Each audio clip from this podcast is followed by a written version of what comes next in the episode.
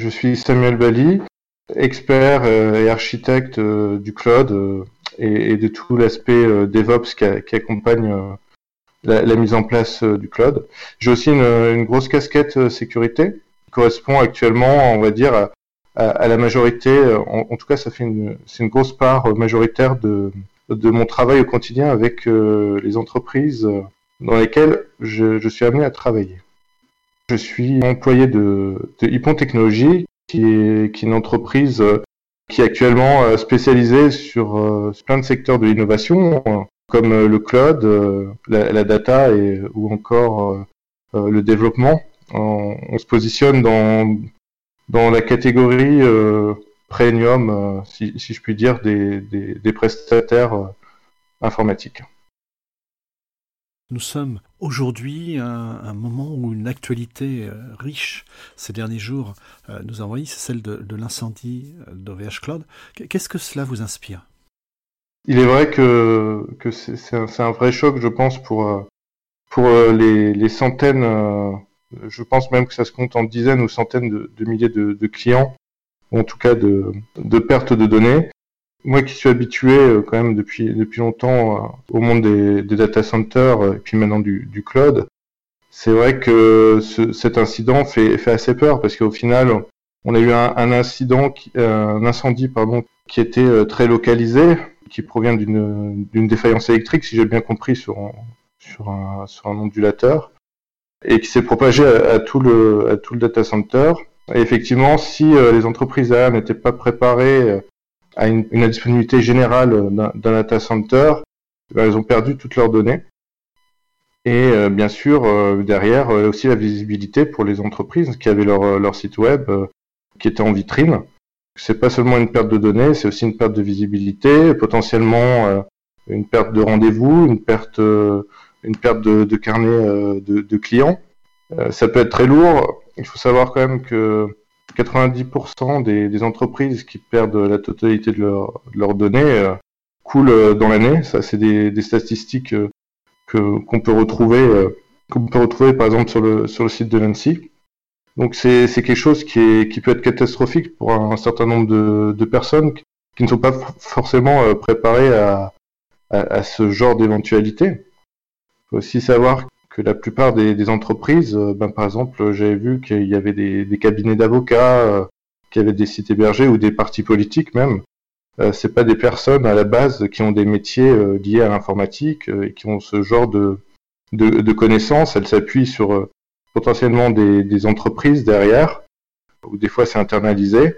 Ces entreprises-là, leur, leur métier, c'est pas infrastructure, c'est souvent le développement de sites web et on se retrouve avec euh, ce, ce, genre de problématique parce que effectivement on est étranger à ce genre de, situation. Pour beaucoup de gens, euh, c'est un peu magique euh, qu'on considère que voilà que ce soit juste d'hébergement de VM ou, du cloud.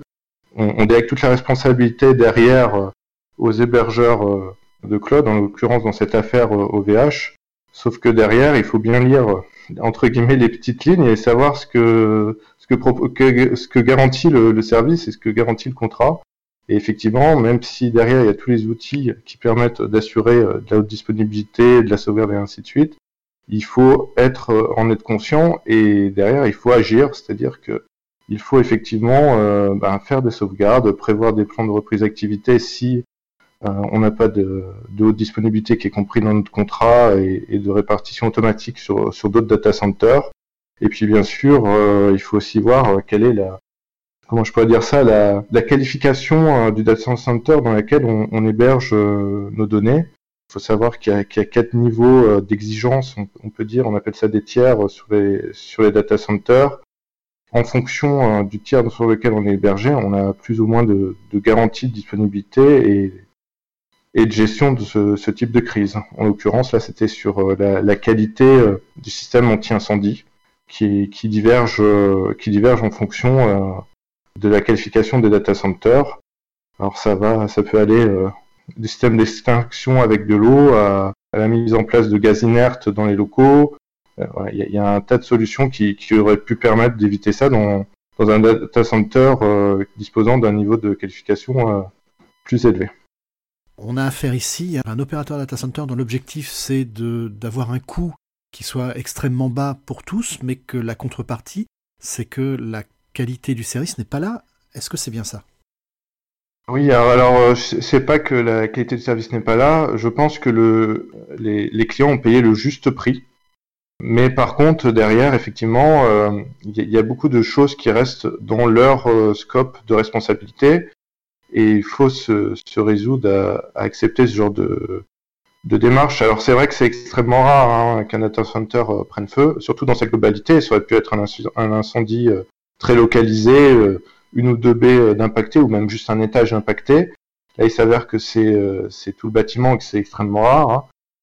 la dernière fois qu'on a eu quelque chose de cette ampleur-là, de, ma mémoire, hein, je ne suis pas forcément toutes les catastrophes qui puissent arriver sur les data centers, mais c'était il y a dix ans au niveau de, Fukushima. On a fêté justement l'anniversaire de, cet incident il y, a quelques jours où là, euh, la catastrophe, elle était, a été un peu plus compréhensible parce qu'on a eu euh, un tsunami, on a eu du coup des inondations, il y a aussi eu des incendies, il y a eu une centrale nucléaire qui a, qui a été défaillante euh, et un réacteur qui a, qui, a, explosé. Donc on peut se rendre compte à, ce moment-là qu'effectivement ce genre de choses, ça arrive, c'est exceptionnel. Mais là, c'est vrai qu'on est, entre guillemets juste sur une défaillance électrique qui a brûlé tout le data center. Et ben oui, c'est la preuve que ça peut arriver et qu'il faut s'en prémunir et, bien être conscient des, risques qu'implique de, un hébergement. Je vais pas dire discount parce que c'est pas le, mot, c'est un, hébergement euh, qui, répond à une certaine, euh, à une certaine stratégie euh, et qui n'est pas forcément adapté à tous les, à tous les besoins et à tous les risques.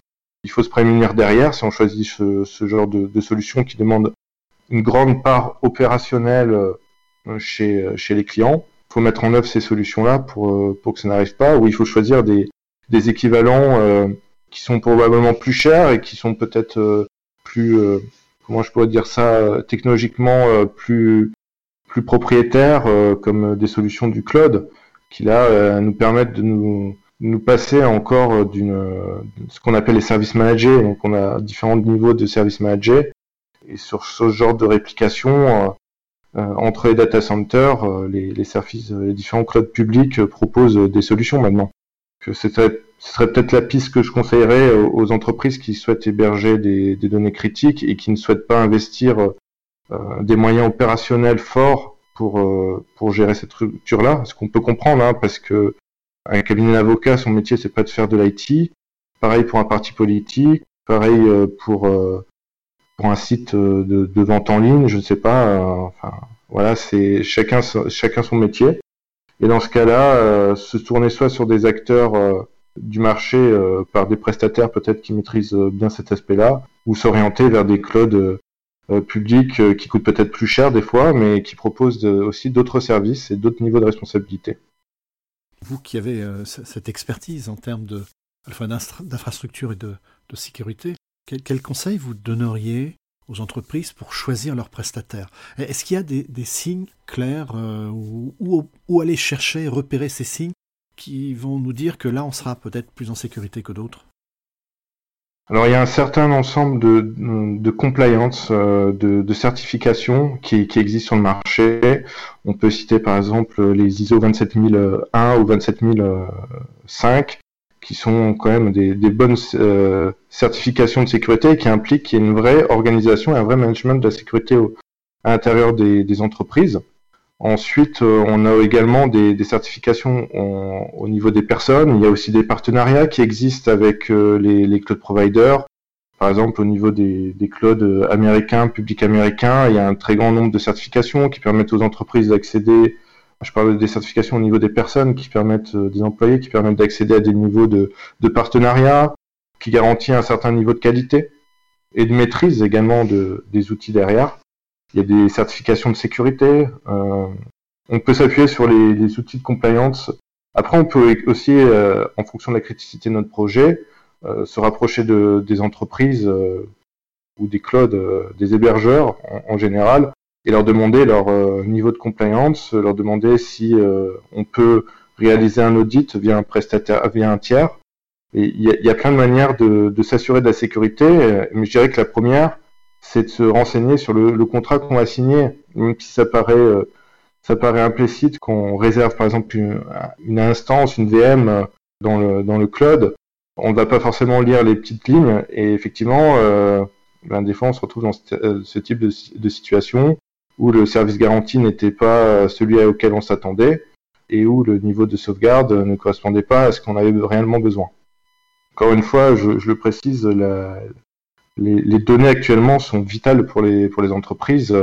C'est, ça doit être une préoccupation numéro, numéro un. Ça doit être la préoccupation numéro un.